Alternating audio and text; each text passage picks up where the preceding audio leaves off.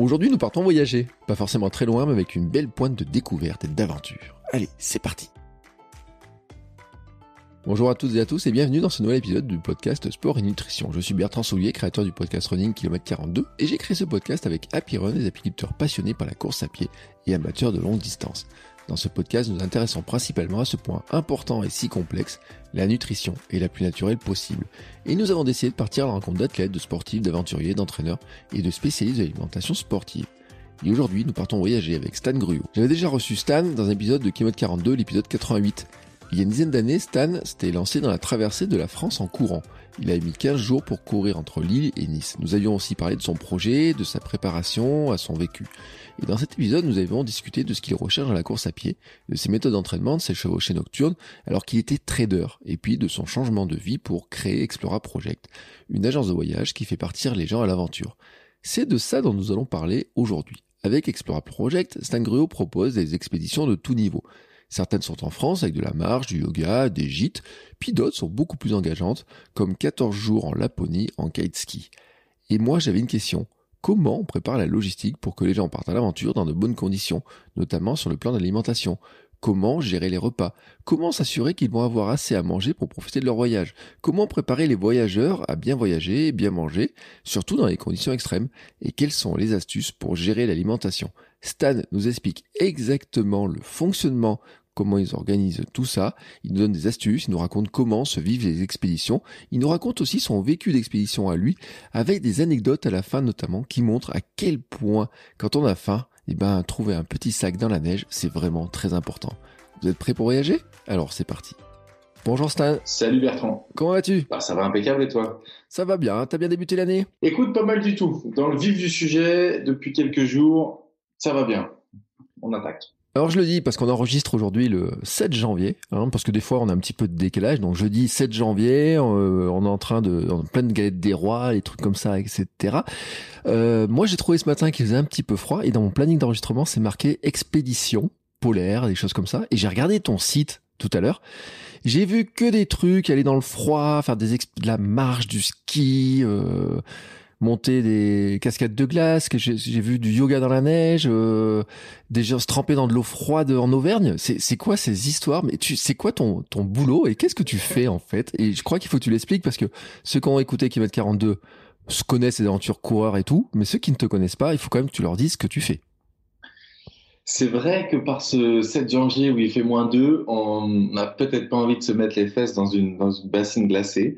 Euh, écoute, j'ai lancé en 2018 une agence de voyage d'aventure euh, qui s'appelle Explora Project, euh, qui a pour but de faire vivre à tout le monde euh, des expériences, euh, des émotions fortes en outdoor, inspiré de mes quelques aventures moi-même en course à pied, en fait, qui a été un des, qui a été un des débuts de cette aventure-là.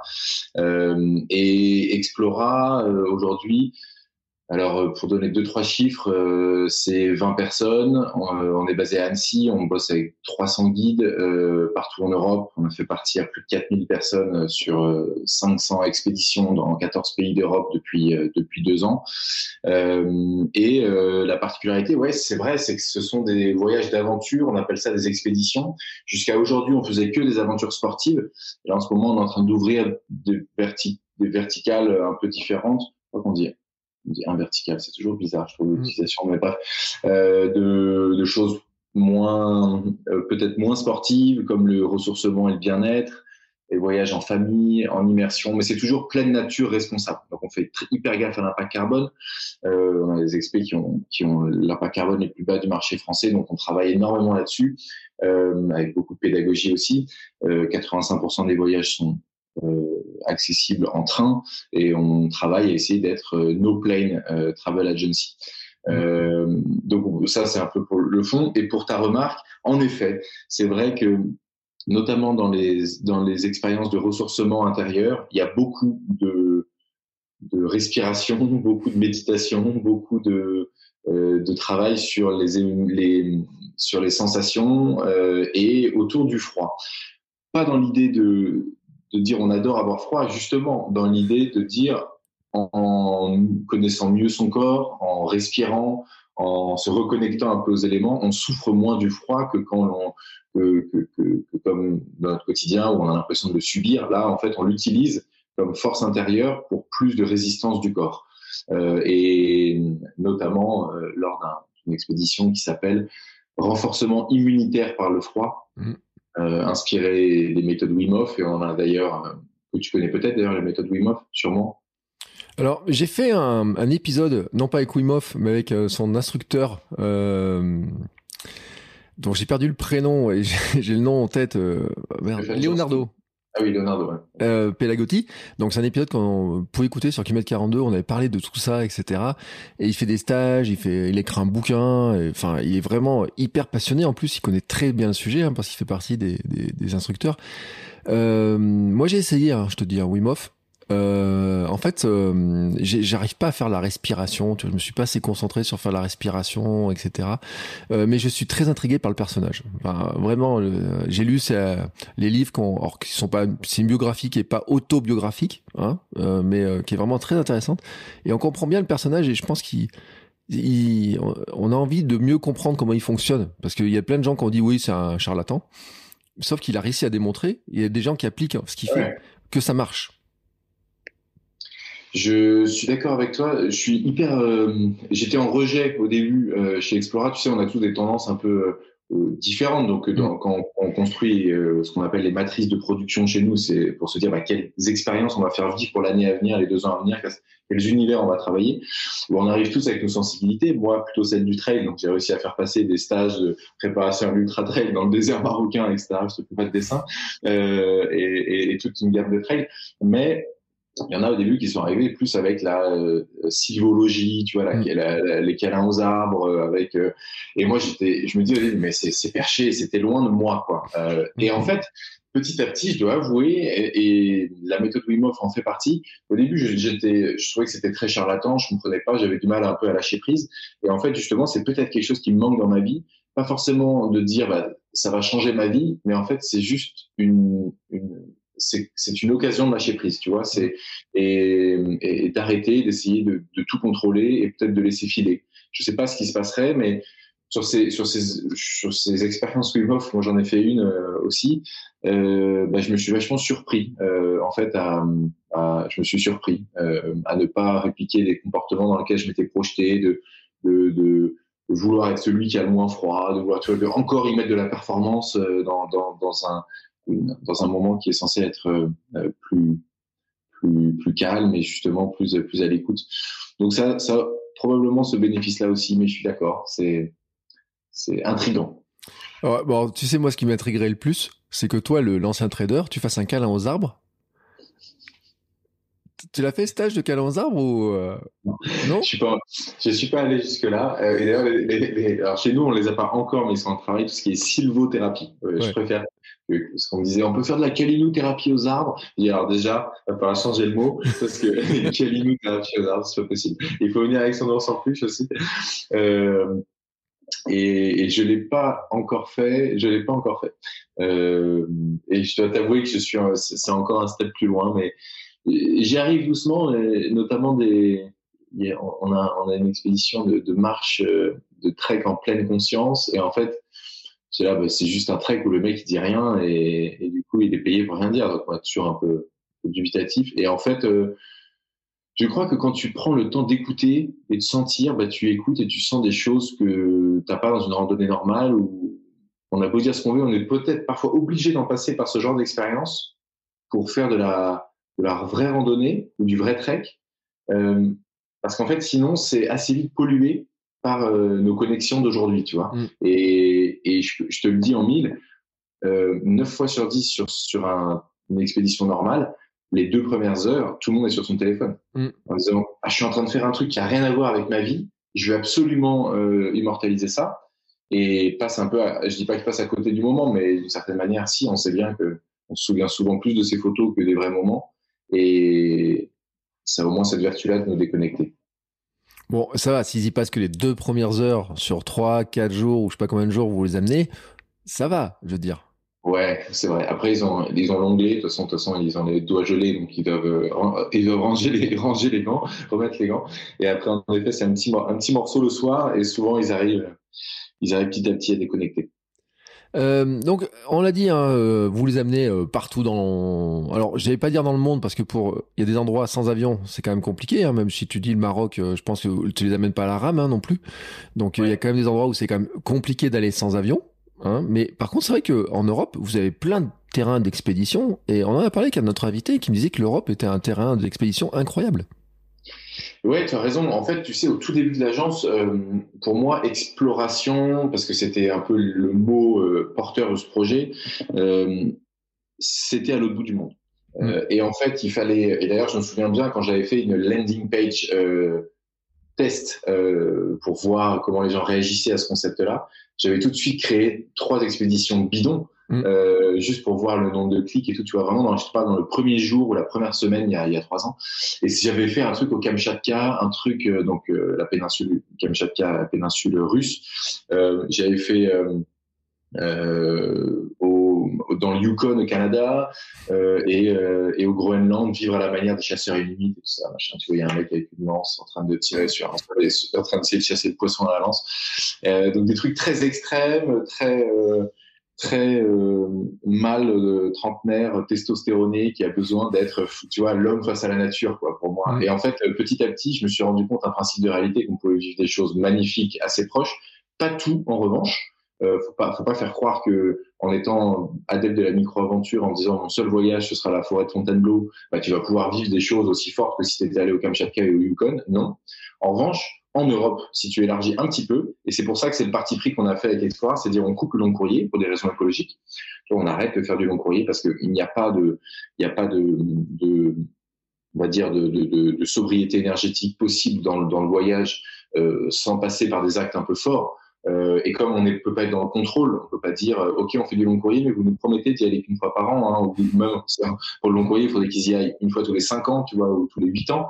Et ça, on sait bien que c'est c'est pas en phase avec à côté bah, le fait qu'on est une société commerciale euh, avec des impératifs économiques et qu'on doit vendre. Donc on se dit OK, on fait les on fait j'ai dit on fait les accords de Paris. Ben justement, pour les accords, pour essayer de respecter au plus près les accords de Paris, on se limite à l'Europe trois heures de vol max au départ de Paris. Alors c'est pas l'Europe forcément géographique, c'est trois heures max au départ de France, euh, ce qui nous amène extrême sud Groenland, Laponie, Nord Maroc et voilà, en gros, et pays baltes. Et et, euh, et dans ce cercle-là, on peut faire énormément de choses, comme tu le dis. Il faut savoir qu'on a le désert des Bardenas, le Nord Maroc est aussi un, un désert, donc désert des Bardenas en Espagne, Nord Maroc Atlas complètement désertique.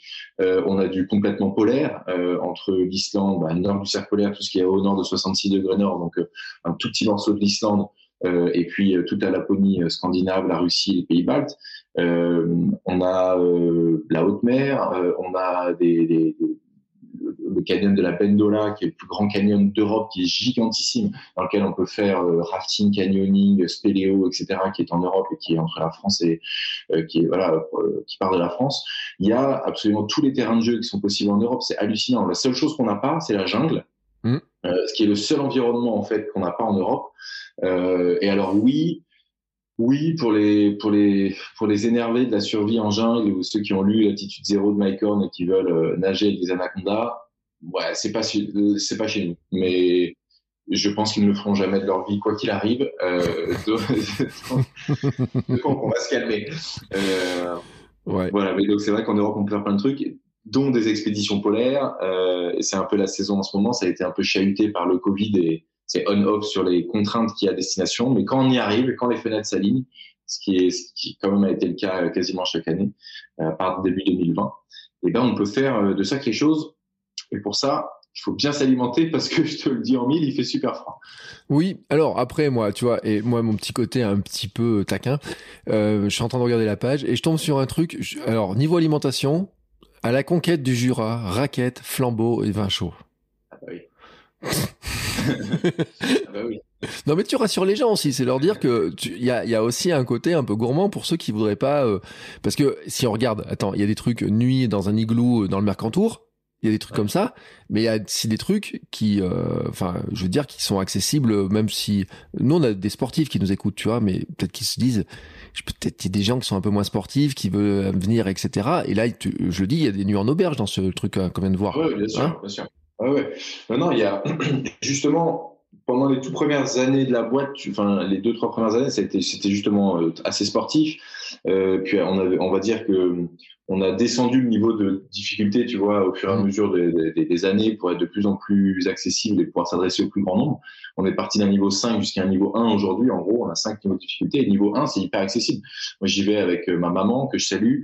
Euh, notamment, euh, on fait une expédition tous les deux en avril, euh, qui doit être un trek et yoga. Euh, et ouais, bah, il y, a, y a 4 heures, 4-5 heures de marche par jour. 2 heures le matin, 3 heures l'après-midi, c'est actif. Tu rajoutes à ça une heure de yoga euh, tu es dans des refuges de pleine montagne et tout, tu vois, c'est canon. Mais euh, c'est faisable euh, par euh, ma mère a plus de 60 ans. et du coup, c'est tout à fait l'idée. Hein. Il y a un niveau de confort quand même qui est intéressant dans plein de voyages. Il faut pas se dire que c'est que à la rue ou c'est pas du stage de bushcraft, c'est pas du, tu vois, c'est pas de, des des initiations, des stages de survie, euh, c'est pas ça l'idée. On en a aussi, mais il y en a vraiment euh, pour tout le monde. L'idée, c'est vraiment d'être la référence, tu vois, du voyage pleine nature euh, pour tous. Et on a dans les expéditions famille, on emmène des enfants de 5 ans, hein, donc ils sont parfois ils, passent plus de, journées sur le dos d'un âne qu'à marcher, mais ils sont ils sont dans le game, quoi. Ils s'en souviendront. Donc mm. ouais, carrément. Mais bon, après, c'est vrai que c'est des trucs. Enfin, moi, après, quand on voit euh, glacier, euh, nuit. Alors je disais nuit en igloo, mais c'est vrai, hein, il y a vraiment un truc nuit en igloo. Euh, il y en a plusieurs, etc. la Finlande, le ski de rando, etc. Il y a, y a, plein de choses. Il y a des choses qui sont, tu dis, enfin, quand tu dis le niveau 5, ça correspond à quoi finalement en difficulté? Ouais, bah, je peux donner trois experts rapides. le niveau 5, ça correspond à ce qui est vraiment une expédition en itinérance complète, en mmh. autonomie. Itinérance, ça veut dire que on est mobile, ça veut dire que chaque soir, il faut remonter son camp. Euh, en autonomie, ça veut dire que du début à la fin du séjour, il faut, euh, je dis du séjour, mais enfin, le terme est peut-être mal choisi, j'essaie d'adoucir, mais euh, du début à la fin de l'expé, il faut tout porter. Euh, donc ça veut dire que, grosso modo, il faut se dire que c'est 20 kilos par semaine, mmh. à peu près. Euh, donc ça fait vite très lourd, surtout si tu es en trek, tu es à pied ou tu es en ski. Euh, alors, une des expéditions niveau 5, il n'y en a pas énormément. Il va y avoir la traversée intégrale de l'Islande nord-sud. Euh, donc là, c'est traversée de l'ensemble du pays, de la mer du Groenland jusqu'à l'océan Atlantique en Asie brute, tout droit. Donc tu pars de ça, ça a été la première expédition qu'on a fait avec Explore en juin 2018. Euh, on part de, au nord et on arrive jusqu'à jusqu'à Selfos au sud. Euh, et c'est une expédition qui est par exemple euh, sur, qui est sur 15 jours. au début, on était parti avec 36 kilos sur le dos. on était en raquette parce qu'à cette époque-là de l'année, il y a encore beaucoup de névé. on grimpe sur les hauts plateaux d'Akureyri. On arrive jusqu'à, on arrive dans des avec une beaucoup de traversées des rivières. Alors il faut il faut y tirer des cordes, il faut s'assurer parce qu'il y a beaucoup de débit. Euh, c'est la fonte, euh, c'est le c'est la fonte active là-bas euh, et c'est donc du coup assez excitant. Mais tu peux avoir de l'eau jusqu'à la poitrine avec un sac de 30 kilos. Mmh. T'imagines bien qu'assez vite tu peux tout perdre quoi. donc assez excitant, assez technique, technique sur la topologie, technique sur l'orientation, technique sur comment on traverse cette rivière à 5, comment est-ce qu'on s'entraide, comment est-ce qu'on se sécurise et tout. C'est super excitant. Je traverse le glacier Jokul, Piolet, le glacier le plus crevassé d'Europe, euh, Piolet encordé, machin. Tu dors sur le glacier à plus de 2000 mètres. Et puis après, euh, de l'autre côté du glacier, euh, tu as des sources chaudes euh, pour te réconforter un peu. Après, tu attaques 400 km de rafting sur la Pursa River avec des raftings, des pack rafts que tu as dans le dos et que tu gonfles à la bouche. Euh, et tu as ton sac d'expédition de, entre les jambes de 30 kilos, tu es dans ton espèce de petit canot gonflable sur des, sur des classes 3, il y a des passages classe 4, c'est sur 6 hein, euh, dans, en eau vive, euh, donc c'est euh, c'est dingue. Et, et, avec des chutes d'eau qu'on connaît qui font jusqu'à 200 mètres, comme Selfos, comme les, chutes de Selfos, les chutes de euh, il, y en a, il, y en a, il y en a plein et elles sont même visitées par des quarts de chinois tellement elles sont impressionnantes. Et donc je te, je te le fais pas en mille, il faut sortir avant. Euh, de l'eau, il ah faut marcher, il faut, il faut porter son raf sur le dos. Et le truc, c'est qu'on se rend pas compte, mais c'est dans des canyons, et si tu sors pas 2, 3, 4, 5 kilomètres avant, ça s'accélère tellement et t'es en paroi avant que tu peux plus sortir. Mm. Euh, et on s'en est rendu compte parce qu'on a fait tomber une Crocs rose euh, d'un, c'était la mienne, Crocs rose qui était tombée et euh, on l'a retrouvée, elle a passé la chute et on l'a retrouvée des kilomètres plus tard.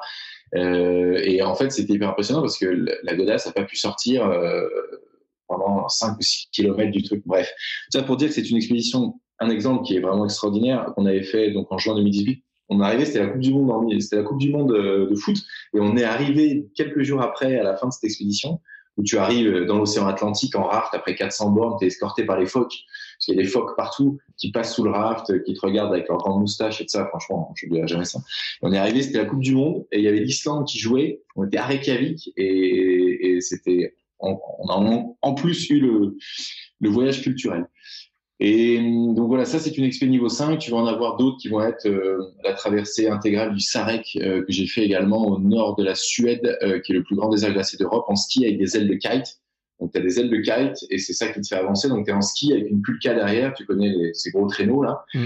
tu as 100 kg de matos dans la pulka, donc ça c'est pas lourd, c'est vachement plus accessible que que si tu le portais en sac à dos, en ski de rando évidemment, 100 kg de toute façon ce serait infaisable. Et tu as, tes ailes de kite et, et c'est hyper grisant. Euh, c'est assez facile euh, le, le, le, ski kite, euh, en tout cas pour l'usage que nous on en fait. et ça, je pense que tu oublieras, tu oublieras jamais quoi. es en kite en Laponie dans un dans un désert glacé et tu kites sur des lacs gelés pendant, pendant deux semaines. C'est dingue. Mm. Oui, mais alors, les gens qui s'inscrivent là, tu leur demandes leur niveau avant, tu leur demandes s'ils vont survivre. C'est comment, comment, parce que, enfin, là, tu me dis, tu, tu fais 400 bandes là dans rafting, etc. Enfin, tu as fait tout ça. Mais tu peux pas prendre n'importe qui pour faire ça là. Ouais, alors il y a deux choses. Il y a, t'as raison, et c'est d'ailleurs le cas pour toutes les expéditions, parce que même si là on parle d'expédition au niveau 5 sur 5, donc un peu bourrin, bah même en niveau 1 euh, ou même 2, on va dire 2 ou 3, bah, il y en a déjà qui peuvent pas suivre. Mm. Et on a eu, on a eu les, cas où les expéditions sont pas bien passées, on en a eu 11 euh, je me souviens bien parce qu'on a eu 11 fois où depuis 3 ans, sur ces 4000 personnes qui sont parties, il y a eu des accros. C'est toujours la même chose, c'est souvent un problème de niveau. Euh, parce que la météo, on s'en accommode, il y a des plans ABC pour toutes les expéditions, des plans de repli, machin, ça s'anticipe. Le niveau d'une personne, ça peut être plus compliqué, euh, pas pour les niveaux 4 et 5 d'expédition, très rarement, mais souvent pour les niveaux 2, 3. Parce qu'en fait, euh, nous, on a, on a deux volets. Donc on a, le 1, c'est que, bah, premier volet, sur le site, il y a des à quoi s'attendre. Mmh. Euh, le niveau de l'expédition correspond à ça. Donc, il faut que tu puisses marcher euh, euh, trois heures par jour. Il faut que tu fasses du sport X fois par semaine, que tu sois en mesure de porter un sac de 12 kilos. Donc, on, invite les gens à tester chez eux avec un sac à dos sur leur balance, à se rendre compte de ce que c'est, à aller faire leurs courses et à mettre les patates et machins dans le sac à dos pour une fois et de se rendre compte de ce que c'est que de marcher une demi-heure avec un sac de 10 kilos. Il y en a qui nous disent, mais c'est une catastrophe. En fait, je croyais que mon sac faisait 10 kilos, il en faisait 3. Et là, ah oui, bah non, c'est pas la même chose. Et du coup, donc, du coup, des, des petites vérifications simples. Et normalement, en fait, il y a une première phase qui est autodéclarative. On mm. pose plein de questions, il y a des quiz, machin, mais c'est autodéclaratif. Euh, parfois, il y a des incohérences. la personne nous dit qu'elle est, euh, est hyper sportive, qu'elle fait du sport cinq fois par semaine, qu'elle est capable de tout, elle coche tout. Et à la fin, euh, et on lui dit mais quel sport? Et elle dit bah je fais euh, la méditation. Dit ah, euh, je, je dis pas que la méditation n'est pas sportive. En revanche, euh, là, on parlait de musculairement quelque chose qui fasse. Bref, une fois qu'on a vérifié tout ça, pour les expéditions, euh, et s'il n'y a pas d'incohérence, bah, les gens, pour les expéditions 1, 2, 3, ils partent en expédition comme ça. Et le guide, dans les premiers pas, et c'est arrivé en soi, se rend bien compte s'il y a un accro. Et c'est arrivé de personnes qui, en fait, avaient fait des fausses déclarations parce qu'ils avaient très très envie de partir, et c'était avec souvent leurs copains, leurs copines, leur mari, leur machin, et qui lui avait carrément le niveau, il voulait pas le décevoir, donc ils se, sont dit bon bah voilà, je pense que ça va le faire sur le coup, puis ça l'a pas forcément fait.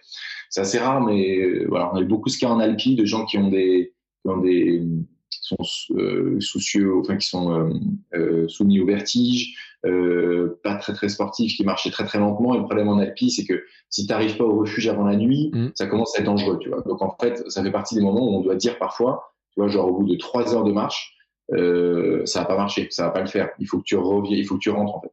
Et donc ça, c'est arrivé un tout petit peu, euh, et on a dû faire ces quelques évacuations là, mais pour répondre à ta question, pour les expéditions 4 et 5, on a un deuxième niveau, c'est que le guide est euh, en charge de l'expédition, fait des webinars et des calls et des visios avec les gens. Euh, donc j'ai les voir, parle, euh, échange avec eux sur qu'est-ce qui va se passer jour par jour euh, et commence à rentrer un peu plus dans le niveau physique des gens, qu'est-ce que vous savez faire, etc. Et puis il y a aussi autre chose, c'est que on se rend bien compte en discutant avec quelqu'un tu vois, si je te dis, quand tu connais bien ton secteur et que es expert, quand tu es expert de ta discipline, quand tu es un, un mono de ski de rando ou quand tu es un chasseur alpin qui est, un peu Julien qui est chasseur alpin qui encadre cette expédition dans le Sarek, euh, il arrive assez bien en 3-4 questions à cadrer si, ça va le faire ou si ça va pas le faire. Tu as déjà fait du ski de rando, ouais, tu as déjà dormi par euh, moins 30, moins 40, ouais, tu, as une idée de euh, tu as déjà porté quoi comme, sac, euh, tu es capable de monter des tentes par grand froid, euh, tu sais te, tu sais te, enfin, est-ce que c'est utiliser des GPS modernes? Ouais, t'as quel GPS euh, Ok, c'est quoi ton, tu vois, en gros, tu peux assez vite, en posant des questions sur le matériel, te rendre compte si les gens ils ont fantasmé un trip qu'ils rêvent de faire, mais que ça va être un boulet absolu pour le groupe, ou s'ils peuvent t'aider. Et dans l'absolu, c'est arrivé très rarement que ce qui ait, des problèmes, mais on demande quoi qu'il arrive pour les XP 4 et 5 de faire une première expérience de trois jours avant, mmh. euh, où les gens vont découvrir le matériel, être en condition quasi réelle, c'est-à-dire que euh, pour un pour un, la Laponie en kite ski, cette expédition le Sarek, et eh ben on va faire trois jours sur le col du Lotaret, euh, sur le col du Lotaret, en gros de, où on va faire bivouaquer bivouaquer de nuit, il peut vite faire déjà moins 10 et on fait du kite pendant la journée euh, et on se rend compte déjà si les gens sont à l'aise à monter un campement dans la neige, euh, se, faire leur popote, faire fondre de l'eau, euh, être autonome, ne pas avoir froid aux pieds, gérer, ranger ses affaires. Quand on dit on, on plie le camp dans une demi-heure, ah, tu sais, quand tu dis c'est comme à l'armée, les gars ils doivent être à l'heure. Quand tu dis on doit être à l'heure, parce qu'en fait quand tu es dans un environnement hostile, comme l'est euh, l'expédition polaire, euh, et que tu es en bivouac, hein, que tu pas en refuge, machin, que tu es en bivouac, bah, tout prend vachement de temps mmh. et tu as intérêt à, en fait, à plier le camp en une demi-heure, c'est une sacrée prouesse, quoi. Parce que il y a tes pieds, il y a tes mains, il y a faire chauffer de l'eau, ça peut prendre, euh, tu vois, 30 minutes ou 20 minutes. Euh, il y a ranger la tente, euh, sécher la tente pour pas qu'il y ait euh, de l'eau qui fonde pendant la journée, que le truc devienne humide, mm. pourri ou glace et donc casse, euh, etc. Euh, il y a énormément de choses en gros.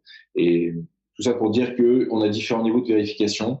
On a eu et on a euh, globalement, et je finirai là-dessus, plutôt des hommes qui se surestiment, mm.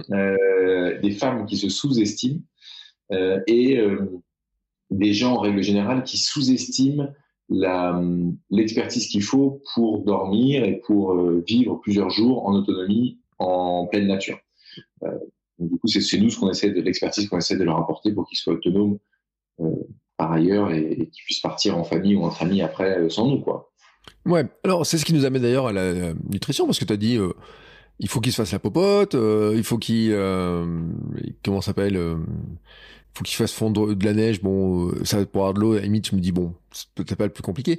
Euh, mais sur la partie alimentaire, parce qu'on est en nutrition quand même. Comment, enfin, c'est-à-dire que déjà, ils partent en autonomie, donc c'est-à-dire qu'à un moment donné, il faut porter, etc. Euh, comment vous leur donnez des conseils, vous les accompagnez, vous leur faites, euh, vous leur dites, vous achetez ça, ça, ça, ou vous leur fournissez Comment ça marche tout ça? Ouais, on, on, fournit tout. Euh, en règle générale, hein, on est à l'ère du all inclusive. Euh, alors chez, chez nous, c'est pas un, un, bracelet open bar pour avoir des ouais. Au bord de la piscine, mais euh, un all inclusive un peu différent. Mais ouais, c'est de la morue séchée. Euh... ouais, bah, c'est des drèches euh, ou des lentilles. Ou, mais en gros, pour tous les tous les voyages, toutes les expéditions, on fournit toute la nourriture. on va dire que un tiers du temps, ça va être des des repas en refuge, en auberge, etc., euh, en, en, gîte qui sont qui sont qui sont faits, des pensions, demi-pensions ou, ou, pensions complètes. Euh, et on va dire pour ouais de, la moitié ou deux tiers, il y a une partie des repas qui est euh, du coup qui est fournie par nous.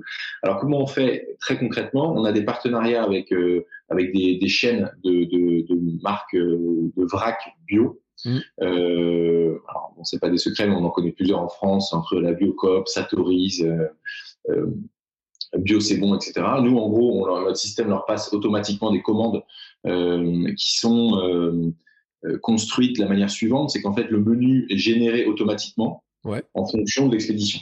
Donc en gros, euh, chaque expédition est fléchée dans notre système avec euh, un environnement. Donc on a six environnements désert, haute montagne, terre polaire, forêt, vallée, eau vive. Euh, voilà, j'en oublie un. Euh, Polaire, terre, terre mer et océan, forêt, vallée, eau vive, terre polaire, désert et haute montagne. Voilà. Et, et, du coup, en fonction de ça, de, de chaque environnement détermine un, un un, voilà, une température qu'il va faire, euh, couplé à un mois de l'année, mmh. qui, est un, qui est un facteur plus ou moins sur cette température de base, et couplé à un nombre de jours, mmh. évidemment. Donc en gros, euh, environnement, mois de l'année, nombre de jours, ça te génère un menu. Donc en gros, euh, euh on a une, centaine à peu près de menus possibles. Euh, et après, il y, a un, autre facteur qui est est-ce que tu dois porter la bouffe ou pas la porter, qui change quand même vachement les choses.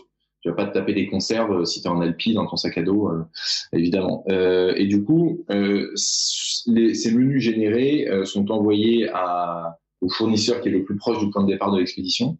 Et après, ce fournisseur agence dans des petits sacs en vrac, Explora Project réutilisable, etc., sans plastique, beaucoup de beaucoup de bouffe en vrac. Donc ça va être par exemple, tu vois, du, du, du, quinoa ou du blé dur ou ou ou parfois des, des mini-pâtes ou du vermicelle, euh, comme ça peut être euh, euh, des biscuits, euh, tu vois, très avec beaucoup d'énergie, beaucoup de des biscuits à la figue, tu vois, c'est assez lourd, qui, qui, qui portent bien encore. Euh, et en fait, donc il y a toute une partie, à peu près deux tiers de ce qu'on bouffe, qui est du vrac bien impacté avec des, des étiquettes générées automatiquement jour 1. Euh, il y aura ça machin. Les participants se répartissent, donc ça, ça part chez le guide. Mmh. Euh, c'est euh, voilà chez le guide normalement c'est pour ça qu'on choisit euh, le système choisit tout ça automatisé mais le système doit choisir en gros le fournisseur qui est le plus proche de l'adresse du, guide qui lui-même doit être le plus proche du point de départ de l'expédition mais parfois on fait partir des guides français à l'étranger parce que c'est beaucoup plus simple et que ça marche comme ça. Euh, et, euh, et, lui après donc à peu près deux tiers de vrac sec euh, qui normalement si tu inverses le jour 1 et que le jour 8 tu prends la boue du jour 1, et eh ben, c'est pas catastrophique. Mais dans, dans l'idée, les menus ont été construits pour avoir un apport énergétique qui soit progressif. Parce qu'on sait qu'en fait, vers la fin de l'expédition, les gens sont épuisés. Euh, il faut savoir que la bouffe en expédition, c'est le sujet numéro un. Mm. En fait, quand tu vois, et tu le sais bien, au bout d'un moment, quand tu pars sur des, sur des voyages ou des, même des trails, c'est au long cours, ton moment de plaisir, il est soit dans le fait de t'arrêter, soit dans le fait de bouffer. Tu vois, mm. c'est genre soit j'arrête l'effort ou la souffrance si vraiment tu vas très loin, soit je m'arrête pour bouffer. C'est ton plaisir. Quoi. Euh, et du coup, bah, en expédition, c'est pareil. Au bout de deux jours, les gens commencent à devenir maniaques de la bouffe. Quand est-ce qu'on s'arrête? Est-ce qu'il y en aura assez? Qu'est-ce qu'on va manger? T'as quoi toi au fait dans ton sac? T'as les trucs à la figue? Et toi, Michel, t'as quoi? Ah, ce, ce midi, vas-y, on se fait les trucs à la figue. Et en fait, ils se projettent de euh, voilà on va manger ça donc la bouffe nous on s'est dit c'est capital mm. euh, si tu déçois sur la bouffe alors que dans l'absolu ça coûte pas cher tu vois de la nourriture c'est pas euh, c'est pas c'est c'est pas une prestation pas une, enfin, tu vois c'est pas une prestation de, de, de dingue d'avoir de, de, la nourriture de qualité et ben si tu déçois là-dessus émotionnellement et psychologiquement, et ben en fait, les participants sont super déçus à la fin. Ils retiennent ça parce qu'au moment où ils en avaient le plus besoin, ben, il a manqué, il a manqué de ration, euh, donc en quantité, on est super large et en, euh, et, en contenu aussi. Et du coup, on a deux tiers qui est vrac bio euh, empaqueté et amené euh, et, acheminé par le, par le guide sur le point de départ de l'expédition et redistribué dans le groupe. Et on a souvent un tiers qui est du, qui est du frais euh, et qui est pris en local. Donc si on a une expédition en, en, euh, Norvège, en Sarek par exemple, et ben, quand le groupe va arriver à Abisko, euh, et ben ils vont euh, aller euh, dans un magasin où ils vont aller acheter tu vois de la viande séchée de, de, de, de mmh. rennes. Ils vont garder pendant plusieurs jours qu'ils vont mastiquer machin. Ils vont acheter des, des, des, légumes des légumineuses machin en frais. Euh, bah ça qui pourra qui pourra qui doit voilà qui doit qui doit se prendre dans les jours qui suivent. Donc en gros c'est toujours ça. Il y a, il y a une base de vrac bio local euh, souvent français euh, de de, qui fait deux tiers de, du, du, repas et après euh, un tiers de, un tiers de frais local. Pour les expéditions, ça c'est pour le, on va dire la grande majorité des expéditions. Dès que euh, on est sur des expéditions euh, niveau 4 et 5, on y rajoute une part de, de lyophilisé. Mmh. Euh, on a du mal à y couper, on n'est pas des fans du concept de lyophilisé. Mais au bout d'un moment, en fait, l'effort est tel et la déperdition, euh, la déperdition d'énergie euh, est telle que on a du mal à trouver les, les calories qui vont bien avec euh, du, avec des plats qui sont pas faits pour quoi. Et on a surtout besoin d'être sûr, et c'est souvent pendant la deuxième partie de, l'expédition que les participants vont suffisamment manger en ration. Mm. Euh, et donc c'est aussi une bonne manière de contrôler que les gens mangent vraiment ce qu'on donne, parce qu'au bout d'un moment, quand le corps est fatigué, on a parfois un petit peu moins d'appétit. Euh, et en fait, c'est un cercle un peu infernal. Tu vois, les gens finissent pas trop leur ration, ils sont, ils ont, ils préfèrent dormir. Euh, et là, tu vois, c'est des signes euh, quand même que le, groupe est pas en pleine forme. Donc, on, travaille avec des lyophilisés, et là, on s'est beaucoup pris la tête pour savoir quelle marque. Euh, et il y a un peu tout et n'importe quoi. Hein. Il y a des trucs vraiment ricains, euh, euh, pas fous. Parfois, il y a du français pas fou aussi parfois, et il y a du français génial, il y a du bref. Donc on a navigué autour de autour de plusieurs marques pour le lyophilisé en essayant d'y avoir la pâte la plus, euh, ouais, la plus bio euh, possible et respectueuse de l'environnement. Aussi tout le sujet des sachets et de l'empactage de, des ces lyophilisés. Normalement, on est, on est censé être sur des voyages zéro déchet. Et avec mmh. les lyophilisés, c'est intenable parce qu'en fait, dans ces environnements-là, il faut que l'empactage soit, l'emballage soit super résistant euh, au froid. Souvent, c'est mouillé, etc. Donc, euh, voilà, en gros, dans, dans quoi on joue. Mais en fait, je me dis, ça doit être euh, enfin compliqué à gérer, mais euh, les gens, c'est vrai qu'ils attendent, ils disent on a tout, etc. Mais vous les connaissez pas tant que ça. Enfin, tu disais il y a des mesures, etc. Euh, tu, tu leur fais quand même se préparer. Enfin, tu leur dis, euh, va falloir, je sais pas, euh, vous habituer à manger tel ou tel genre de produit, tu vois, par exemple, quand vous partez dans telle destination. Bon, vérifiez peut-être si vous n'êtes pas allergique à tel truc, je sais pas, tu vois, parce que quand on prépare un marathon, on dit toujours l'entraînement, on doit préparer ce qu'on mange.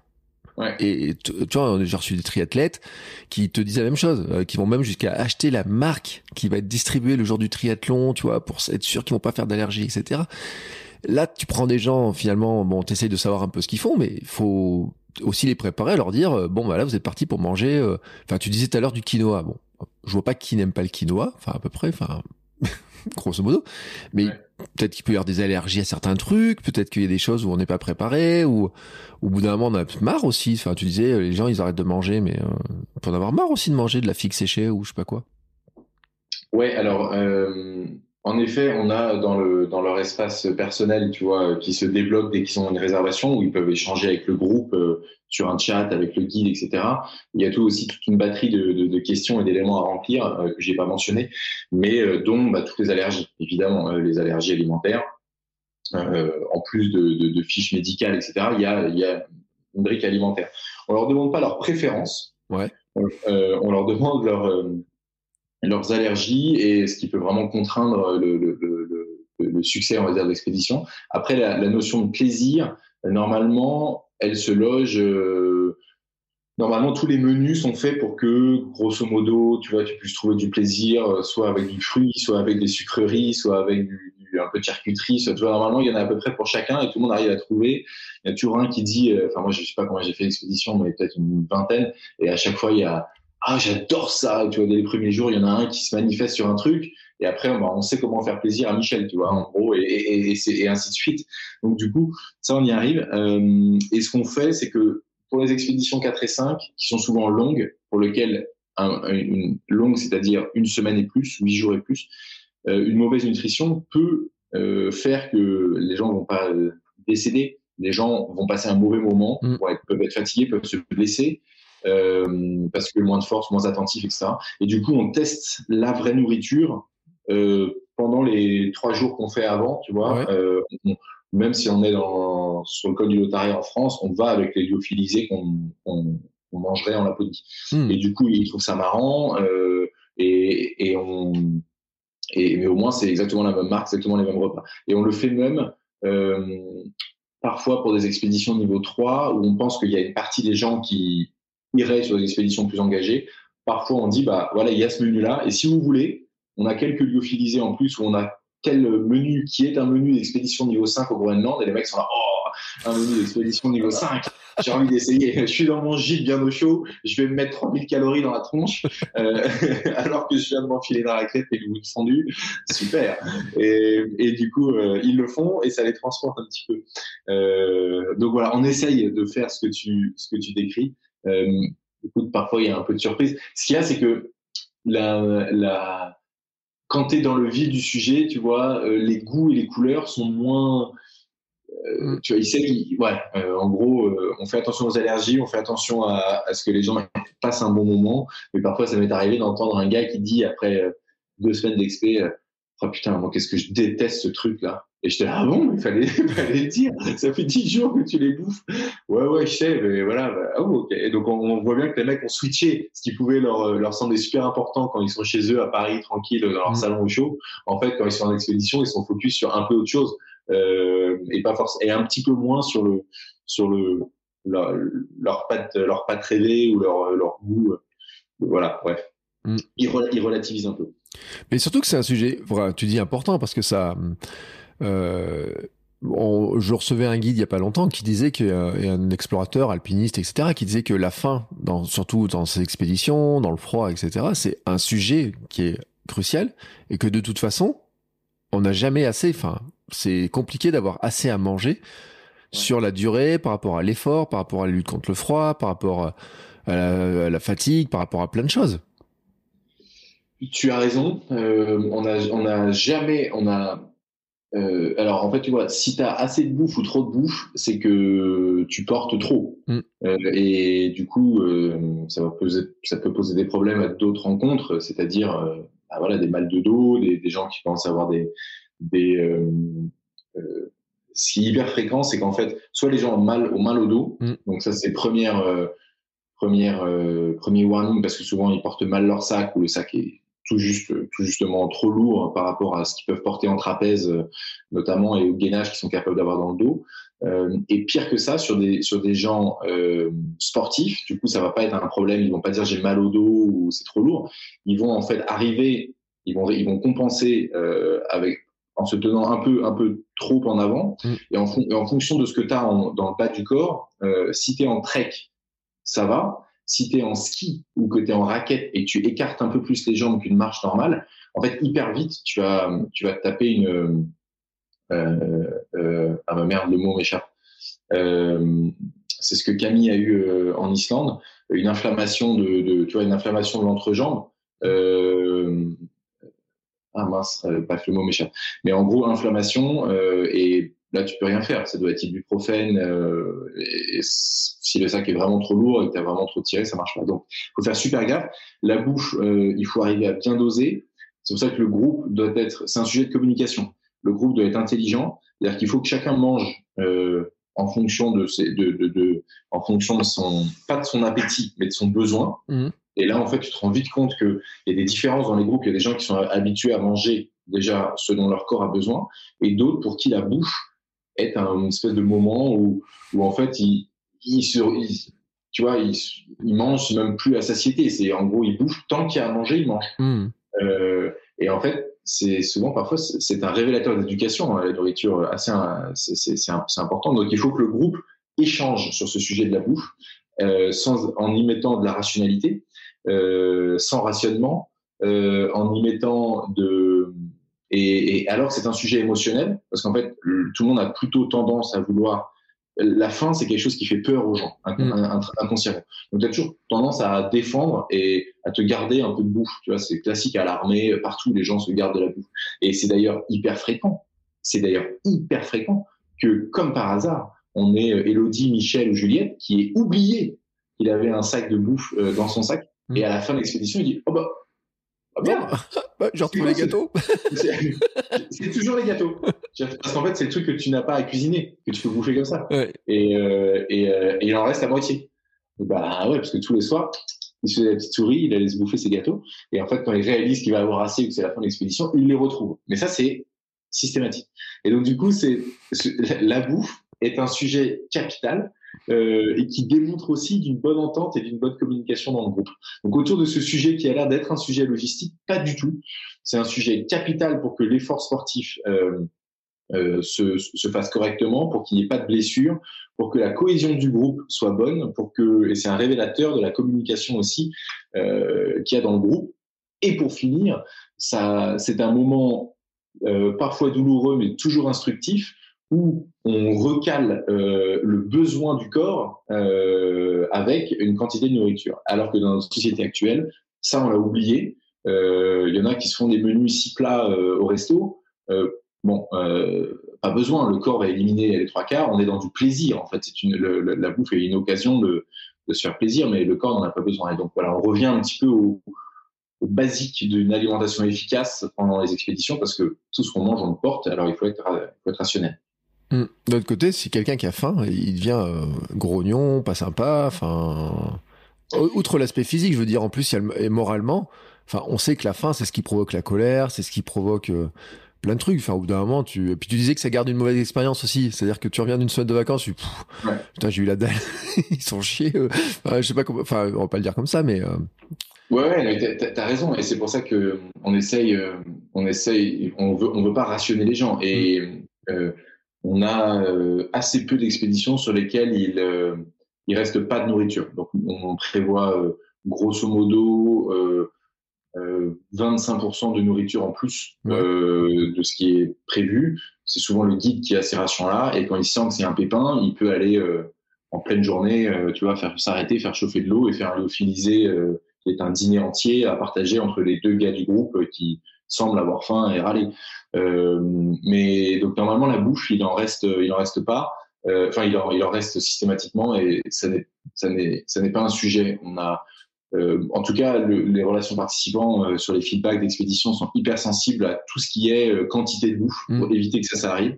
Et ça, c'est vraiment pour le coup moi qui l'ai instauré parce que c'est mon cas. Genre, je suis, je suis, je suis irascible si j'ai pas assez à manger. Et je suis un énorme mangeur. Euh, c'est, on en parlait dans Kilomètre 42. C'est c'est incompréhensible et je ne m'explique toujours pas. Je suis vraiment capable de manger 500, 500 grammes de, de carbo, euh, tout seul euh, dans un saladier euh, pour un repas et, ça va quoi.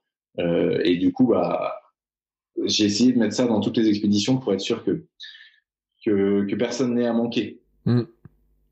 Mais c'est sûr. Et puis comment dire, il y a, le fait de savoir que quand tu portes ta bouffe, bon, tu sais que tu as assez à manger, mais peut-être qu'il y a des gens qui ont un doute en se disant mais t'es sûr qu'on va tenir euh, la journée avec ce, cette espèce de truc lyophilisé dans le sac ou est-ce qu'on en aura bien assez? Parce que il y a le fait d'avoir faim puis il y a le fait d'avoir peur d'avoir faim.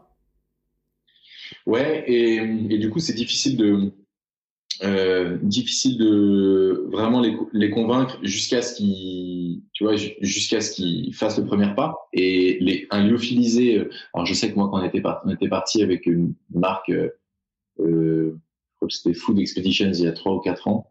Euh, mais peu importe, c'était, euh, je crois que c'était 1500 calories, si je dis pas de bêtises. Euh, tu le, tu le, il faut le finir. Hein. Il faut ça. Enfin, tu vois, tu, le manges, euh, as, wow, tu sens que derrière la, nourriture est un prétexte euh, à te mettre des calories dans la tronche. Euh, et du coup, ouais, j'ai je pense que les gens sont sur les lyophilisés sont assez rassurés. Sur la nourriture en vrac, c'est vrai qu'il faut être sûr que tu es capable d'agrémenter euh, le, le, le, vrac de suffisamment de choses en plus fraîches ou un peu de charcuterie ou un peu de poisson séché ou un peu de euh, des choses en gros qui vont pouvoir pimenter le truc. Sinon, euh, c'est moins sinon c'est moins intéressant. Mais euh, et c'est pour ça que la nourriture fraîche s'achète euh, au tout début du voyage avec le groupe. C'est une première étape parce que souvent quand le guide a rencontré en fait euh, le groupe, mmh. a vu euh, le groupe, les corpulences, les, en, les envies, tu vois, je te cache pas quand Trek et Yoga, euh, quand t'as quand t'as huit filles filiformes qui font 45 kilos, c'est pas la même chose que quand t'as une équipe de rugbyman qui s'est lancée dans une initiation à l'alpinisme. Euh, et là, eux, ils vont avoir faim, quoi. Ils vont rentrer le soir, ils vont manger un sanglier par tête, et là, du coup, il faut les courses de frais, tu les adaptes aussi. Donc il y a cette variable d'ajustement, on va dire, où euh, visuellement, physiologiquement, tu peux ajuster pour, pour essayer de sentir les, sentir les choses. Alors on a parlé de la partie, euh, on va dire, alimentation, euh, mais la, tout ce qui est euh, boisson, Ouais. Bon, tout à l'heure, tu disais, on fait fondre de la neige, etc. Il y a ces trucs-là, mais vous partez, partez du principe qui carbure à quoi? À l'eau ou vous mettez d'autres choses dedans? Beaucoup d'eau et beaucoup d'eau et il peut il peut y avoir euh, des petites pastilles éventuellement de, de, minéraux pour les expéditions où on fait fondre de la neige parce qu'on sait que la neige fondue est souvent est déminéralisée. D'ailleurs, tu disais c'est facile de faire fondre de la neige. C'est pas si facile que faire fondre de la neige, de faire, de faire que ça, de faire fondre de la neige. Il y en a un paquet qui nous brûle des, qui nous brûle des réchauds. Ouais. Tu sais, quand tu, quand tu mets, euh, quand tu mets de la neige, un bloc de neige trop, trop gros, enfin, un, un, trop compact, euh, dans un réchaud qui est chaud, euh, ça fond pas. La flotte, elle brûle et elle fait une semelle, euh, une semelle brûlée, euh, et du coup ça te fait une croûte brûlée, et c'est incompréhensible. Tu te dis mais c'est de la neige, ça devrait fondre immédiatement, et non, et ça peut te flinguer le, ça peut te flinguer le réchaud. Voire faire des fumées euh, un peu toxiques, et quand le mec fait ça tout seul sous sa tente, et où la tente il y a une fumée noire, et il dit je comprends pas, ça marche pas, et t'es là oh putain, Michel sors la tête, tu vas, ça va pas aller c'est toi, tu es en train d'être, es en train d'être cuit en, en, en bouillon. C'est toi qu'on va bouffer, Michel. Euh, t'es cuit, elle est, cuit, étouffée. Euh, et du coup, euh, donc il y a un peu de cacheton euh, pour ramener des minéraux sur les expéditions longues, euh, pour être sûr que les gens n'aient pas de problème gastrique et de digestion euh, à, à, à, avoir de l'eau, à faire fondre que de la neige. après, il y a beaucoup de thé c'est-à-dire qu'en gros, euh, au bout d'un moment, tu le sais, euh, l'eau, euh, bah, on s'en lasse. Hein, c'est comme en course à pied, même le goût de l'eau. voilà, on a, on a envie d'agrémenter ça, et pourtant on a besoin de beaucoup boire. Comme cette expérience un peu nouvelle pour beaucoup, bah, ils n'ont pas de ils ont souvent pas de repères, pas de réflexes. Euh, en course à pied, tu sais, tu as, une espèce d'habitude, de rituel, tu fais tes sorties, tu sais ce que tu dois prendre, ce que tu dois boire, ce qui est bon pour toi. Là, c'est un peu, ça fait partie un peu des disciplines et des moments un peu nouveaux dans leur vie, et donc des comportements parfois étonnants. De, le gars, il dit, j'ai pas bu depuis ce matin. Euh, oui, mais bon, on est quand même dans, tu vois, on est dans, on est dans Atlas au Maroc, euh, Michel. Donc, euh, on a l'impression que j'attaque beaucoup Michel. Oui, mais alors Michel, on a pris plein son grade. Je sais pas comment il a fait l'expédition, Michel, mais alors entre le, le, le, froid, la neige et tout, il a fait cramer la tente, etc. Il a, Michel a beaucoup, beaucoup souffert aujourd'hui quand même.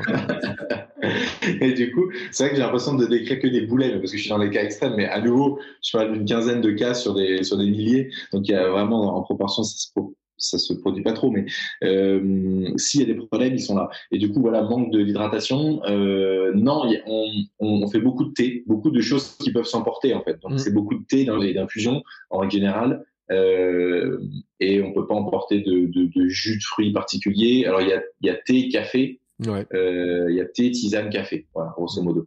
Le café, avec euh, son côté un peu diurétique et, euh, et, et déshydratant, on est moyen. Euh, donc on essaye, voilà, mais il y en a qui ont leur habitude du café du matin, alors on fait le café du matin, mais dans l'absolu, c'est souvent du café une fois par jour. Et après, les gens, en fait, s'accommodent très bien d'un thé, d'une tisane, de machin, dans les thermos, au chaud. Euh, et puis, euh, et puis sinon, dans le, dans le désert, ouais, c'est faire boire, faire boire beaucoup d'eau. Donc, il peut y avoir des, pour les expéditions long cours, il peut y avoir comme entrée des pastilles de minéraux, électrolytes, mm. on rajoute. Euh, et sinon, thé et tisane. Ouais. Ouais, ben moi, je viendrais avec ma chicorée si je venais. alors, tu... c'est très bien que tu parles de ça, parce que du coup, on, on, dit, on dit aussi, si vous avez des espèces de, si vous avez vos habitudes, vos lubies, vos, votre truc à vous, mm. euh, qui ne pèse pas trop lourd, euh, qui qui va pas dégueuler dans le sac, euh, qui est hermétique, machin, venez avec. Mm. Et alors là, attention, hein, là, une fois que tu dis ça, tu t'imagines pas sur avec quoi les gens viennent. Ça Ah, va du, donc au début, on fait les sacs, on, on refait les sacs en fait au début de l'expédition dans un endroit où tu peux encore laisser des choses, c'est-à-dire souvent euh, au camp de base, parfois c'est un hôtel, parfois c'est euh, un coffre ou une, un casier dans une gare ou un aéroport, parfois c'est voilà, ou un, tour, un endroit ou un parking euh, où on peut laisser des choses. On refait souvent pour les longues expé, pour les week-ends de 2-3 jours moins, mais à partir de 3-4 jours on le fait. Euh, en gros, on demande à chacun de bah, rapidement faire un audit du matos, le guide euh, épelle chaque famille, chaque famille qui a sur la liste d'équipements qu'on leur a fourni. Et chacun dit oui, c'est bon, je l'ai. Euh, tu vois, on fait confiance à chacun pour. Mm. Bah, c'est pas le guide qui dit vas-y, montre-moi ton, montre-moi ton set de couchage. Donc chacun, c'est auto, c'est auto-déclaratif. Et, euh, et, je rigole parce que c'est, c'est ubuesque parfois. Et en gros, euh, bon, voilà, souvent il y a pas de problème. Donc, il y a plusieurs cas de figure. Soit, il y a, tout le monde a dit oui, l'expédition démarre, et le soir, Michel n'a pas de sac de couchage. Ah, Michel. Michel. Mais pourquoi? J'ai pas osé. Quoi, t'as pas osé? Je l'ai oublié dans la voiture, j'ai pas osé dire, c'est, j'ai eu peur que vous me laissiez pas prendre le départ de l'expédition. Oh. Mais attends, tu vois. Bon, mais il fallait nous dire, parce que dans la voiture, on a des sacs de couchage de rechange, euh, ou tu vois, de, de, secours. Ça arrive parfois. Tu, où on a souvent des sacs de couchage, une paire de godasses ou une paire de ski et une Gore-Tex. Tu vois, les gens qui ont oublié des trucs un peu lourds. Bon, bref, donc ça, c'est parenthèse refermée. Mais ça arrive parfois. Donc les gens n'osent pas. D'où l'importance de casser la glace dans le groupe au début avec le guide qui tutoie tout le monde, Mm. qui, qui, voilà, qui, qui prend la température pour faire ce climat de confiance pour que les gens osent. Les gens osent. Et après, sur la bouffe, donc le guide dit, bah voilà, vous remettez tout ce que j'ai mentionné dans le sac. Mm. Et du coup, il reste quoi devant vous? Euh... Michel, c'est quoi ce gros truc, ce, cette bonbonne de bonbons Haribo avec un... Et le gars, il arrive avec un, petit jerrycan de bonbons Haribo qu'il a acheté chez Metro, un truc qui fait genre 5 litres, euh, énorme. Et dit ouais, des bonbons et tout, c'est sympa. Ouais, bah, et du coup, on en prend un peu, qu'on met dans un petit sac, on prend pas tout. Et en fait, les gens arrivent avec euh, ouais, ça c'est bah moi, euh, je peux pas euh, ne pas, enfin tous les jours, je dois manger du chocolat. Et genre on a euh, Juliette euh, qui vient avec ses cinq tablettes. Quoi. Et là, putain, et Ah, en fait, Juliette, elle me plaît bien. Moi, moi, je suis Juliette. on se rend compte des habitudes des gens et donc on leur dit bah souvent hein, tu prends ou tu portes quoi. Mm. Enfin tu prends et tu portes ou on en laisse un peu ou est-ce que tu penses que euh, on les partage de toute façon c'est- ouais, mais c'est pour partager avec le groupe et tout. Et il y en a qui arrivent avec de la gnôle, Ah ouais, euh, c'est-à-dire ouais beaucoup dans les expéditions montagne. euh, polaire, montagne ou terre polaire. Ce qui d'ailleurs est quelque chose qu'on prend. Hein, le guide a toujours une petite flasque euh, Explora dans lequel il y a euh, un peu d'alcool parce que je te jure que ça ça a mérite parfois de réchauffer un peu les cœurs pour de vrai. Je te parle pas de, de, de s'enfiler euh, une flasque entière de chartreuse ou de whisky, mais en fait parfois euh, ça fait ce petit coup de fouet euh, qui réchauffe un peu la bouche, qui fait du bien avant d'avoir un petit moment où les gens peuvent avoir un petit peu peur. Et puis ça a ce côté un peu tradition et, et et moment de partage dans le groupe. Alors avec le Covid, c'est un peu plus compliqué de se passer tous la, la petite classe, mais mais, euh, mais grosso modo, on est surpris. Les gens amènent leur amènent leur petit gris gris. Euh, et en règle générale, le constat, il est que euh, notre population de, de, de clients est assez sain en général avec la nourriture. Ouais. Euh, et en fait, on se rend compte que ceux qui sont déjà bien connectés à la outdoor en général sont aussi connectés souvent à leur corps, à ses besoins réels, euh, et ont déjà euh, cette, euh, on va dire, euh, euh, ont déjà cette éducation de, de ce qui est bon et de ce qui est moins bon. Euh, Mm. C'est ce qu'on retrouve chez beaucoup de sportifs, tu vois, naturellement. Si le gars il vient avec un sneakers, il sait très bien que le sneakers c'est pas bon et machin, et que à côté il, il- est hyper euh, pas bon pour l'organisme, mais que euh, euh, dans ce cadre très précis de- d'effort avec beaucoup de calories, euh, c'est pas con d'avoir quelque chose qui soit un gros coup de fouet. Alors, la sneakers, c'est pas meilleur exemple, il y a beaucoup de, de graisses saturées, etc. On peut trouver plus efficace. Mais le gars avait ça chez lui. Du coup, s'il met un peu de plaisir avec, il est content d'avoir ça. Et je pense que ça a toute sa place dans ce genre de- de- d'expérience aussi. Mais euh, voilà, parfois, c'est un peu cocasse. Mais après, tu sais, ça, franchement, moi, tous les invités qu'on a eus, je leur pose tous la même question. Toi, tu as répondu un peu à l'avance, mais ils ont tous un truc un peu particulier qu'ils amènent avec eux, etc. Je peux te dire que les fraises tagada, ceux qui se trimballent, qui font 180 bornes de course avec des fraises tagada, pour manger des fraises tagada euh, pendant le, la, comment ça s'appelle, euh, j'ai perdu le nom à la Réunion, le Grand Raid de la Réunion, j'en ai eu. Tu sais, hein, tu te dis, euh, tu, ça va faire un peu. Non, non, c'est leur truc. Il y en a d'autres, ça va être un autre truc, etc. Tout le monde a ces petits trucs comme ça. On parlait, on blaguait entre le chocolat, etc. Moi, je te parle de ma chicorée parce que j'ai remplacé le café par la chicorée euh, 90% du temps. Enfin, c'est pas que de la chicorée, il y a du seigle et tout, tu vois dedans. Mais tu devrais proposer à tes gens qui voyagent avec toi. Peut-être ça leur Ah ouais, remplacerait. mal. Et euh, en plus, c'est bio, tu vois. Bon, hop. Mais ce que je veux dire par là, c'est que il y a tout le monde a ses petites facéties, ses petites gourmandises, ces petits trucs comme ça aussi qui remontent un petit peu le moral. Euh, bon après, bien sûr, dans les Alpes, ceux qui sont allés dans les Alpes, ils ont les. euh, tu parlais de l'agneau, mais on peut parler du génépi, on peut parler de tous ces trucs-là, etc. Il y a tout un tas de trucs comme ça.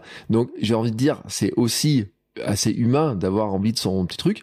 Et même, je vais même te dire, je me rappelle euh, Lilian qu'on a eu dans l'épisode 4 du podcast, qui lui a traversé la l'Atlantique à la rame, à deux. Et ben quand il te dit où est-ce qu'il a fait ses courses, tu serais très surpris, tu sais, par l'endroit où il a fait ses courses, etc. Mais où la recherche de calories ou le besoin de calories, de remplir un bateau complet pour partir pour euh, deux mois de mer, fait aussi qu'à un moment donné, bah, tu te dis, bah tiens, je peux porter ça. Alors, c'est pas la même contrainte que si tu le portes sur le dos, bien sûr. Mais c'est vrai que moi, ça m'étonne pas beaucoup, tu vois, que moi, personnellement, partir avec un paquet d'Arivo, ça serait bien mon genre, tu vois, le chocolat aussi. Et d'ailleurs, ça fait partie de, on, demande toujours au guide euh, qui encadre d'avoir euh, un peu de bouffe surprise. Mm. C'est-à-dire, en gros, euh, à partir du moment où le groupe s'est organisé, c'est-à-dire, en, gros, le groupe a intégré quel, allait être le rythme des repas, mm. ce qui allait être mangé, et a pu, a pu projeter son séjour sur le, volet nutrition. Ben, c'est là où le guide dit ah tac bah, ça ce soir je rajoute j'ai une super soupe aux champignons euh, d'un petit producteur à côté de chez moi qui est hyper bonne, bien épaisse, mm. machin et tout. Tiens, je vous la fais en plus. Euh, ou alors, euh, au moment du dessert, ah, là, il sort un brownie, tu vois, le truc, de la brownie chocolat. Oh, tout le monde est trop à fond. ou alors, en effet, les bonbons hein, qui marchent, qui marchent tout le temps. et, mais bon, c'est la nourriture est un plaisir en même temps qu'elle est une nécessité. Et, et ce qui est intéressant avec ces voyages-là, c'est que euh, ça fait appel en fait à la, à la rationalité des gens parce qu'en fait, voilà, on peut pas prendre n'importe quoi comme tu viens de le dire. Il faut faire des choix. Et je pense que dans notre quotidien, on est beaucoup moins habitué à faire des choix sur euh, sur la nourriture. On fait des choix de, de, prix parfois ou des choix de facilité ou de rapidité d'exécution de telle telle de rapidité de préparation. Euh, et là, c'est un petit peu différent. La nourriture est pas quelque chose qu'on fait en très euh, qu'on cuisine très rapidement pendant les expéditions. C'est un moment, c'est presque le seul moment où tout s'arrête, moment de partage avec tout le groupe. Euh, c'est un moment de convivialité absolue qui dure souvent un peu de temps parce que t'es pas t'es pas aussi équipé que dans une cuisine de chef. Donc euh, tu peux tu peux très bien cuisiner en on peut très très bien cuisiner en en outdoor. On peut faire des super plats, hein. euh, mais euh, voilà c'est c'est un c'est un moment pendant lequel euh, les gens prennent prennent beaucoup de plaisir. Moi moi je qui suis pas un grand cuisinier, je me souviens que dans mes premières expéditions en 2018 le Camille qui était avec moi sur ces expéditions-là, qui bosse chez Explora, euh, voilà, voilà, bosse chez Explora au, à la création d'expériences, de, et super, super cuisinière en outdoor. C'est-à-dire qu'en gros, elle est capable de te faire genre euh, des, des plats de fou. Euh, euh, tu manges ça les yeux fermés, tu te dis mais attends, euh, franchement c'est meilleur que ce que je peux me faire chez moi. Elle est capable de te trouver les champignons, le l'espèce de, de, de, sauce euh, avec des petits aromates et des épices qu'elle a euh, dans des tu vois en portions minuscules tu le vois même pas dans son sac. Mm. et tout ça vient parfumer les plats et ça sent ça sent divinement bon.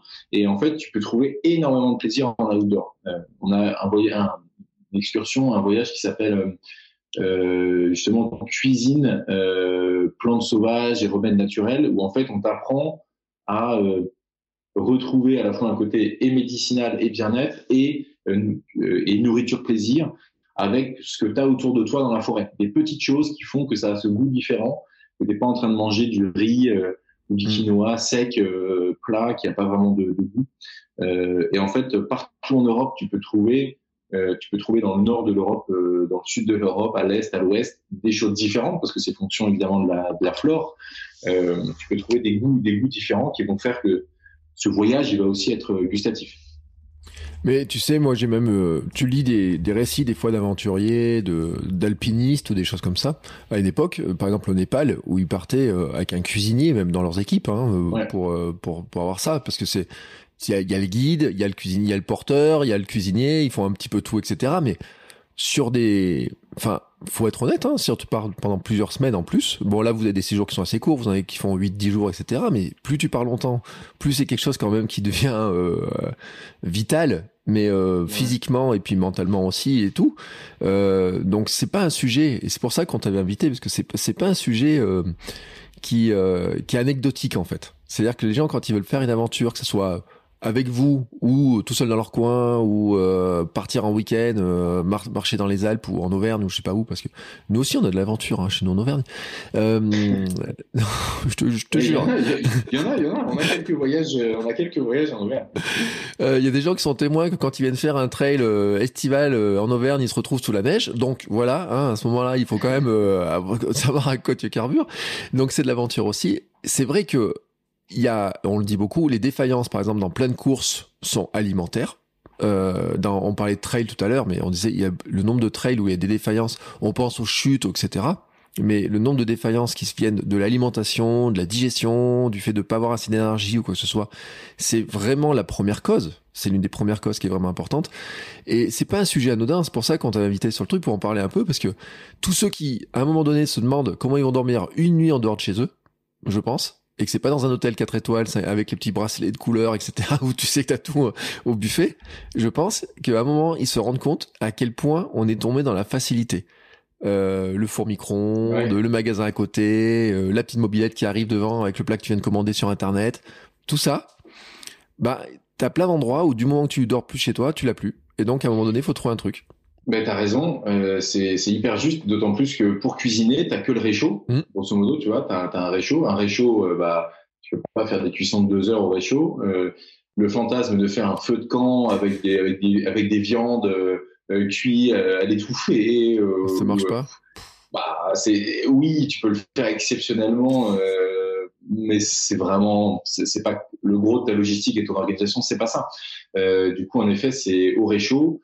Euh, quand tu es beaucoup, bah, on a, t'as pas des gamelles de réchaud gigantesques non plus, donc faut faire plusieurs fournées, etc. Donc tout ça, en effet, prend du temps et, et, on, et on sous-estime. Tu as raison.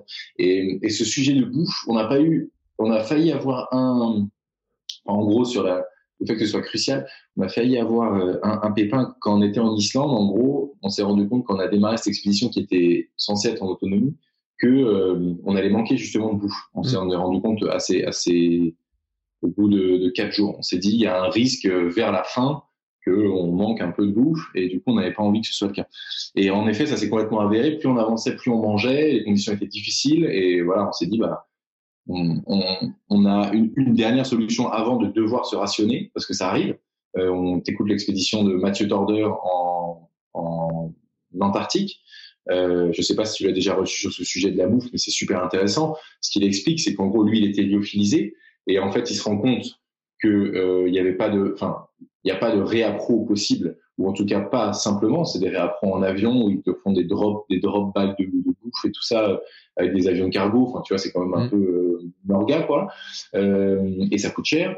Et du coup, il voyait bien qu'il allait pas faire aussi rapide que ce qu'il s'était imaginé euh, pour sa traversée de l'Antarctique, euh, pour faire rejoindre le pôle sud en autonomie en ski, sans assistance.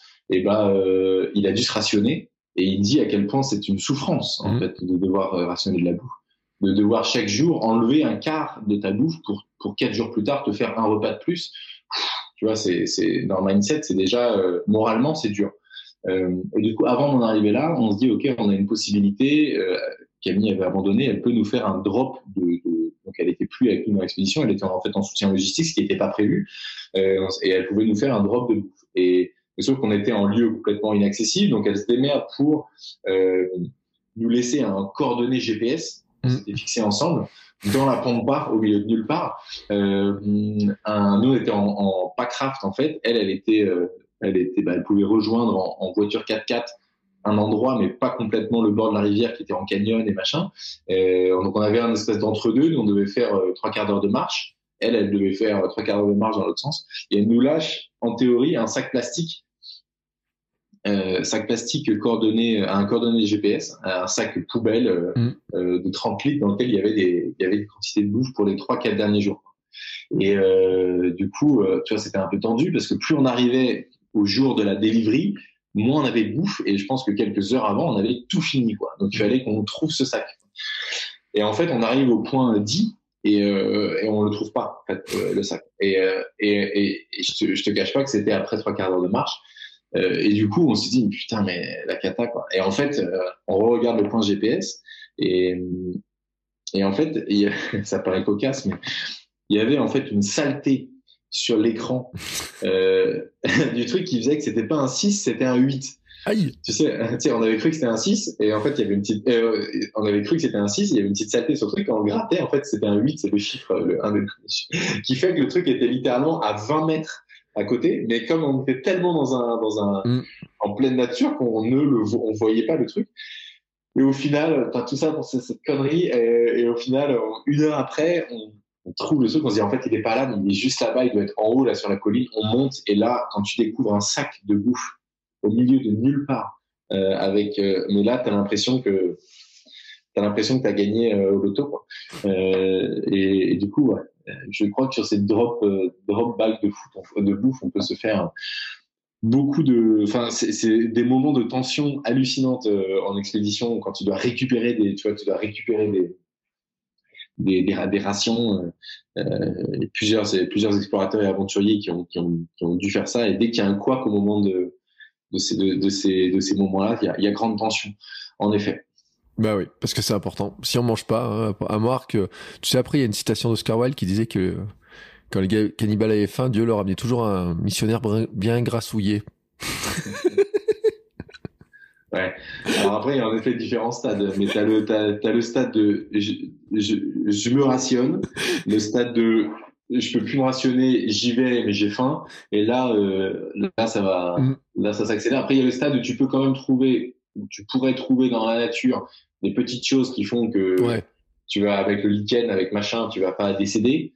Tu peux rallonger un peu le temps, mais bon, franchement, euh, je pense pas que dans le cadre d'une expérience commerciale, je pense pas que les mecs qui reviennent s'ils sont obligés de, de sucer du lichen. Euh, pour finir ton expédition. Bah, tu leur dis qu'ils ont pris l'option Bear Grylls et euh, Mike Horn. et que c'était en fait une petite option, c'était prévu, mais que vous l'avez pas dit. Bon, bah, en tout cas, écoute, c'était super sympa de pouvoir discuter de tous ces sujets-là. Moi, franchement, tu vois, de découvrir un petit peu cet univers. Euh, et je pense que les gens se, parce qu'on voit un peu Explora, moi je voyais un petit peu ce que tu faisais, on se rend pas compte de tout ce qu'il y a derrière, mais c'est vrai que partir comme ça, tu te dis on part à l'aventure.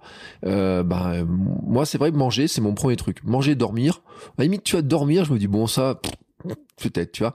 Mais c'est vrai que manger. mais manger quand même il y a un truc tu vois j'ai plein de gens dans mes contacts en ce moment ils sont en train de faire leur jeûne tu sais ils sont à 5 jours 6 jours et tout des invités que j'ai sur le podcast j'ai mis mais ils sont fous ces gens là tu vois et tout c'est un vrai sujet de discussion à la maison tu vois mais Là, vraiment, je pense que c'est vraiment un sujet qui est important. On le disait hein, par rapport à bah, quand on bouge, parce que marcher toute la journée n'empêche, c'est une dépense de calories que même d'ailleurs les gens qui ont jamais fait ces, ces expéditions n'ont peut-être jamais fait avant dans leur vie euh, ou très rarement en entraînement. Et donc euh, ils se rendent pas compte aussi des besoins qu'il y a en énergie. Et c'est vrai que c'était super intéressant d'en discuter. Bon, écoute, pour euh, finir, tu vas juste nous dire où est-ce qu'on retrouve hein, si on a envie là d'aller partir en aventure avec tes équipes. Bah, hum, partout. Si vous n'arrivez pas à retrouver Explora Project, euh, c'est que c'est qu'il y a un problème, c'est que vous n'avez pas allumé votre téléphone dans le bon sens. Mais normalement, sur Instagram, bien sûr, euh, Explora Project est présent et actif. Euh, sur Facebook, euh, sur euh, Twitter, sur LinkedIn, avec évidemment un site internet explora-project.com. Si vous tapez Explora sur Google, euh, Explora Project, je pense que ça suffit. Donc là-dessus, il y a en effet tous les voyages et en trois clics, vous êtes capable normalement de trouver votre niveau, l'expérience qui, qui, euh, qui vous correspond. On a plus de 1000 départs qui sont prévus dans toute l'Europe pour 2022. Euh, du coup, euh, on va pas s'ennuyer. J'espère que vous serez des nôtres. Ouais, pour bien, pour, bien, pour bien bouffer. C'est quel, toi, ton prochain voyage? Euh, écoute, moi normalement, je dois partir dans quelques jours pour euh, justement des, des, du kite ski, euh, qui sont ces trois jours là avant la grande expédition euh, dans le bah, dans le massif des Alpes. Trois, trois, trois jours de kite ski. Je pars avec ma ma mère ensuite euh, en avril, mars-avril pour trek et yoga. trois quatre jours. Je dois partir avec mon père normalement pour un trek dans les Dolomites au printemps. Voilà, j'essaie de de faire vivre aussi mes proches, euh, de vivre avec eux ces expériences-là, parce que euh, je l'ai pas fait depuis le début de l'aventure, de partir avec mes très proches beaucoup. Et là, je trouve qu'en fait, c'est c'est important et c'est des moments privilégiés. Ouais. Bah écoute, t'as un chouette métier quand même. Euh, bah écoute, en tout cas Stan, merci beaucoup. Euh, je mettrai bien sûr tous les liens dans les notes de l'épisode. Et puis, euh, bah moi, je vais continuer à suivre ça. De toute façon, je suis abonné au compte. Je regarde un petit peu ce que tu fais et tout. Euh, est-ce que euh, et toutes les aventures. Et tu vois, j'ai même vu, j'ai même vu ton entraînement perso et tout que t'as fait. Euh, on n'a pas reparlé là, mais t'es es au taquet quand même. Hein, faut, faut le dire. T'es J'essaie. Ouais, t'es au taquet, t'essayes bien.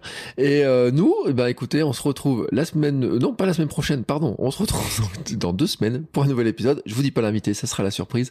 Mais euh, en tout cas, on va encore en apprendre beaucoup à découvrir bah, tous ces secrets de nutrition, de sport, de mouvement, etc. Ciao, ciao. Salut, merci.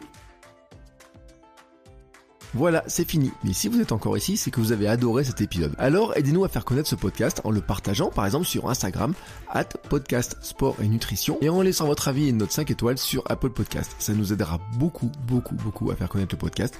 Merci beaucoup et à bientôt pour le prochain épisode.